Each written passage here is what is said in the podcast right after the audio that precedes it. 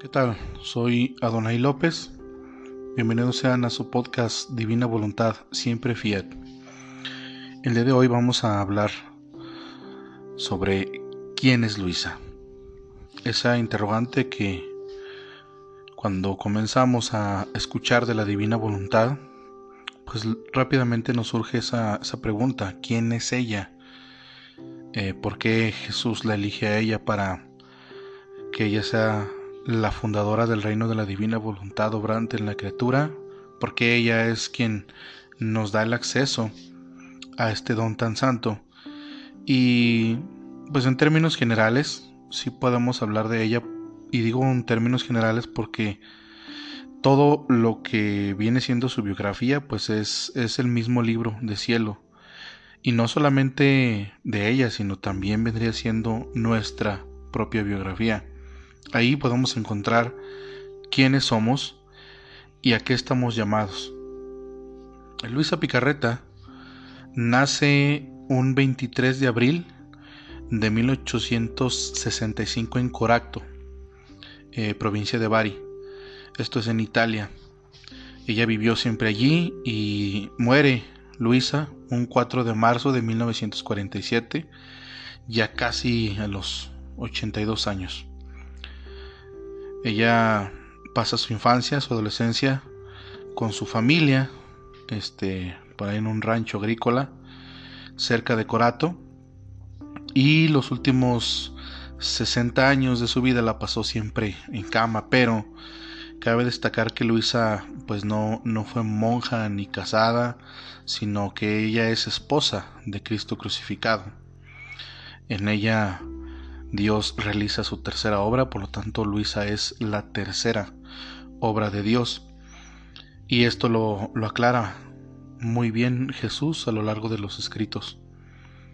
Eh, a los 16 años ella acepta ser víctima con Jesús para satisfacer a la divina justicia y así obtener misericordia para el mundo. Y es muy importante que nosotros sepamos que Luisa pues no tenía una personalidad extrovertida, sino al contrario, ella era una niña mm, vergonzosa, una persona que, que pues hasta cierto punto era miedosa. Entonces, pues ella no sabía, no podía estar sola. Y entonces ella tenía pesadillas frecuentes donde pues soñaba el demonio.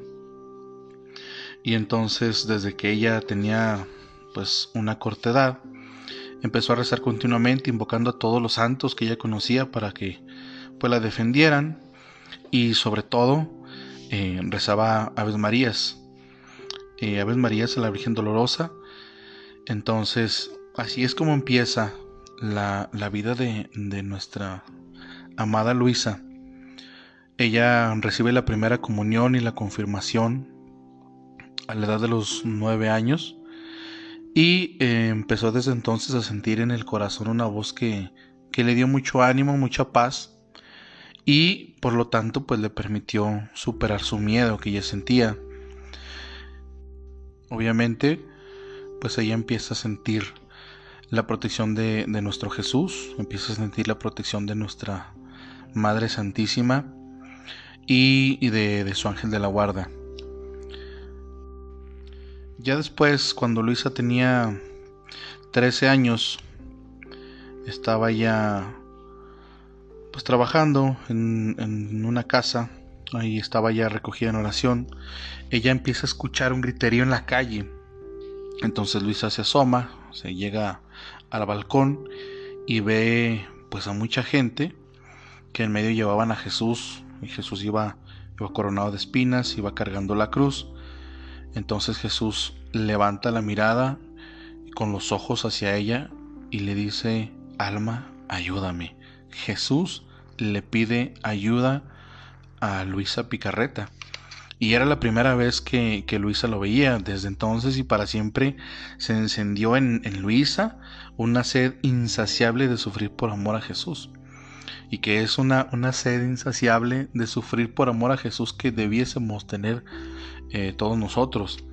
Después de eso, eh, hasta los 16 años, Luisa pasó también una, una, terrible lucha espiritual y física contra los demonios, resistiendo pues las sugestiones, los asaltos, las tentaciones, los tormentos, hasta que Luisa pues los derrota definitivamente. Luisa es un alma especial a quien pues nuestro Señor le da lecciones bellísimas sobre su amor, sobre la humildad, la obediencia, sobre muchas cosas, le da, le da lecciones sobre lo que Él es. Y obviamente que ella por obediencia a los confesores empezó a escribir los cuadernos de, de su diario que en estos cuadernos ella comienza a plasmar todo lo que Jesús y ella viven y lo que Jesús le pide que escriba para bien de toda la humanidad. Ahora, la divina voluntad es lo que quiere dar a la criatura como vida a nuestro Señor Jesucristo para poder obrar y vivir en un modo divino. Esto es lo que Jesús transmite a través de los escritos de Luisa Picarreta, que son maravillas y entonces Luisa se vuelve la depositaria de todas estas maravillosas verdades. Cabe destacar que a lo largo de su vida, pues Jesús le da la, el oficio de ser alma víctima con Cristo y después, tiempo después, le, le cambia el oficio y ahora es la hija primogénita de la divina voluntad. Entonces, cuando Luisa empieza a tener esta relación con Jesús, pues a menudo ella seguido perdía los sentidos y quedaba petrificada.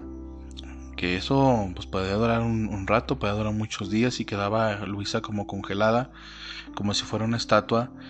Y pues al principio en ese estado su espíritu estaba en, el cuerpo, pero luego eh, mismo Jesús, mismo Jesús eh, hacía que saliera el espíritu de Luisa. Entonces Luisa abandonaba su cuerpo siguiendo a Jesús por todas partes. Y esto fue lo que empezó a, causar los, los sufrimientos de la pasión. Y digo que empezó a causar los sufrimientos de la pasión porque fue cuando Jesús le empieza a participar de la pasión dolorosa, en, en, todo su, su, esplendor, por así decirlo.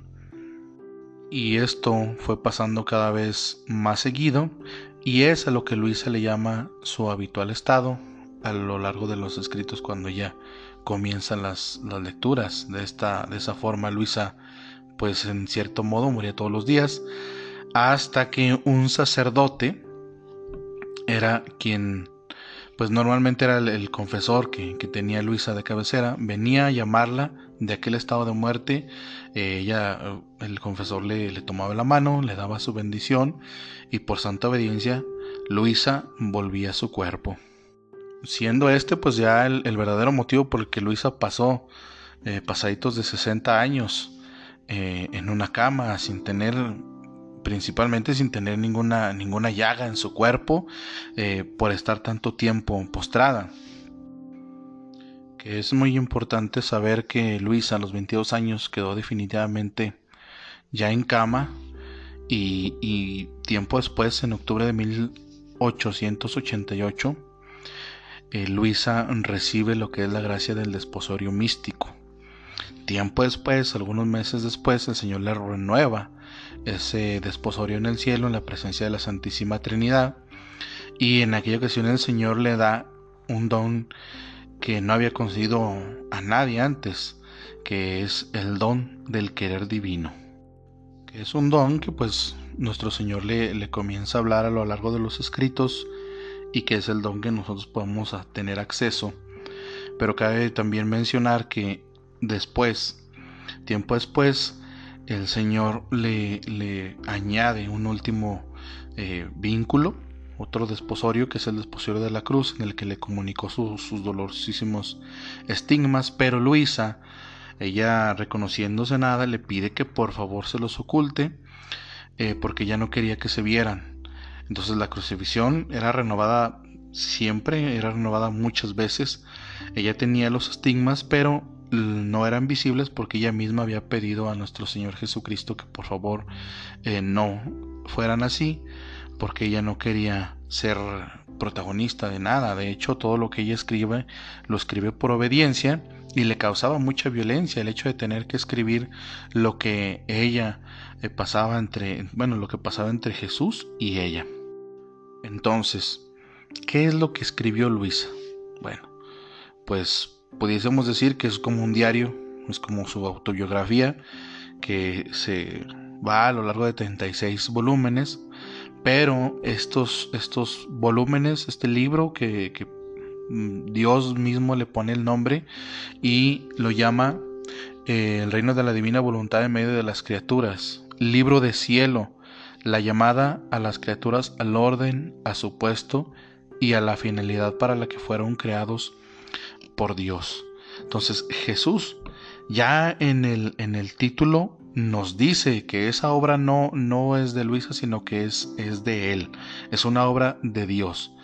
Pero es una obra de Dios en la que está asociando la criatura, en este caso asocia a Luisa, que nuestro Señor le dice que cuando, cuando Él quiere hacer una obra universal que es para bien de todos, primero la trata con una persona y después de esa persona puede haber eh, el acceso o emanan todos los bienes de esa, de esa obra. En este caso, pues Luisa es la tercera obra de Dios en donde, donde Dios da el don de su divina voluntad obrante en la criatura. Entonces, a Luisa se le pide que comience a escribir y lo primero que, escribe, pues obviamente es, una narrativa de su vida pasada antes del momento en el que se le ordenara que escribiera. Entonces, esto es el 28 de febrero de 1899 y completando todo el, cuaderno de, las memorias de la infancia, este, por ahí de 1926. Luisa termina de escribir el libro de cielo el 28 de diciembre de 1938 Ahí fue cuando ya termina la obligación de, escribirlo. Y es importante que nosotros sepamos que es eh, San Aníbal María de Francia, quien es su, confesor, quien le da la orden de escribirlo, y es él quien le da el Nilobstad y a los primeros 19 volúmenes, que son los libros que él pudo examinar estando él con vida, y le da el imprimatur del arzobispo eh, Monseñor Giuseppe María León. Entonces, Luisa no solamente escribe lo que es el libro de cielo, sino que también escribe otras oraciones, escribe novenas que le pide el, padre San Aníbal y también le pide eh, que escriba las horas de la pasión, que estas horas de la pasión como nosotros ya las conocemos, que son las que nosotros meditamos, eh, se escriben en el año de 1913. También escribe el libro de La Reina del Cielo, en el reino de la Divina Voluntad, en el que nuestra Madre Santísima pues le explica lo que la Divina Voluntad hizo en ella en el curso de su vida y pues obviamente son 31 meditaciones para el mes de mayo que es el mes de nuestra Madre Santísima y pues este libro también es publicado con el imprimatur y entonces, todas estas obras son obras mm, de Dios, no es obra de la, de la misma criatura. Y para quien hemos leído los escritos de Luisa, pues vemos que Luisa, teniendo el don de la, de la, divina voluntad obrante en ella, pues posee al mismo Dios y entonces tiene la misma vida de, de Jesús. Es Dios mismo quien escribe a través de Luisa sus mismas verdades y que nos va transmitiendo este don tan maravilloso. Ya lo habíamos mencionado, Luisa muere un 4 de marzo de 1947 y entonces para ella pues hacen un, funeral de una manera muy triunfal que con la participación de más de 40 sacerdotes, muchísimas religiosas, eh, miles de personas y se celebra un 7 de marzo. Eh, con permiso de la Congregación del Santo Oficio, este, en 1963 fue enterrada ya en su iglesia, en, Santa María Greca de Corato. En la solemnidad de Cristo Rey, el 20 de noviembre de 1994, fue iniciada su causa de, de, beatificación, dándole el título de Sierva de Dios, mientras que el 2 de febrero de 1996, todos los escritos de Luisa conservados desde 1938 en el archivo del Santo Oficio fueron puestos a disposición del obispo de Trani. Ya el 29 de octubre del 2005 eh, ya pasó a la congregación de, la causa de los santos en Roma y esto pues nos, nos da indicio de que pues no, no ha terminado esta obra. Jesús le dice a Luisa que, que su misión es larga y que va a durar muchísimo tiempo. Entonces, a grandes rasgos, sabemos quién es Luisa. Pero la completa biografía de Luisa pues la, tenemos en el libro de cielo, que como ya lo decíamos es mismo Jesús quien le pone el título, es mismo Jesús quien a través de Luisa se va manifestando, es mismo Jesús que también en muchas ocasiones le pide que escriba porque Luisa era la que no quería escribir, ella no quería que se supiera nada, ya eh, como lo mencionamos al principio, Luisa era una persona eh, pues muy, muy íntima, ella no quería sobresalir eh, para nada, pero la obra de Dios pues él, sí quería, de hecho Jesús le dice a Luisa que, se va, va a salir al público lo que él quiere que se sepa. Entonces todo lo que viene en los escritos del libro del cielo es lo que Jesús quiere que se sepa y lo que se necesita para que la criatura regrese al estado original. Ese, ese, esa santidad divina a la que todos estamos llamados. Por eso me imagino que es el nombre que Jesús mismo le pone de decir la llamada a las criaturas al orden, a su puesto y a la finalidad para la que fueron creadas eh, por Dios.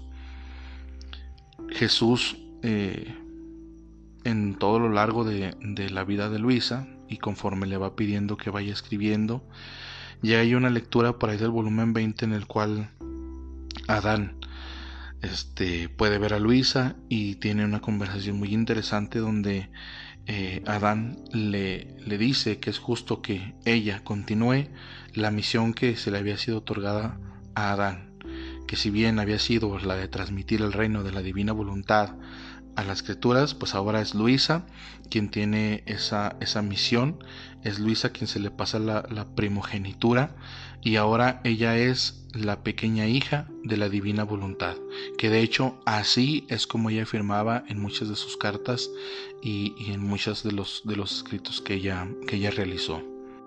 Tengamos siempre presente pues quién es Luisa Picarreta y eh, tengamos siempre la, la, la inquietud y la sed del conocimiento de Dios porque ahí es en donde nosotros vamos a encontrar el, verdadero significado de nuestra existencia. ¿Quiénes somos y para qué estamos aquí en este mundo? ¿Qué es lo que nos toca realizar?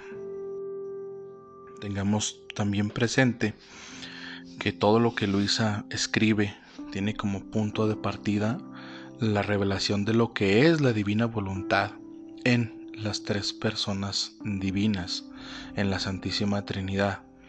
Obviamente que esto también es en nuestra Madre Santísima y el centro de todo el proyecto es el Verbo encarnado, porque toda la finalidad de la creación es Jesús. Entonces, este don de la divina voluntad ese es el, el medio por el cual nosotros vamos a llegar, por así decirlo, a la meta, que es el querer divino Aprovechemos pues el conocimiento que, Dios a través de, nuestra amada Luisa Picarreta nos regala en los escritos del libro de cielo y de igual manera pongamos mucha atención a lo que nos están diciendo en estos escritos. En muchas ocasiones Jesús le dice a Luisa, sea atenta, seamos atentos y no dejemos escapar ninguna de las verdades que nos está regalando Jesús y tratemos siempre de vivir en la divina voluntad. Siempre fiat.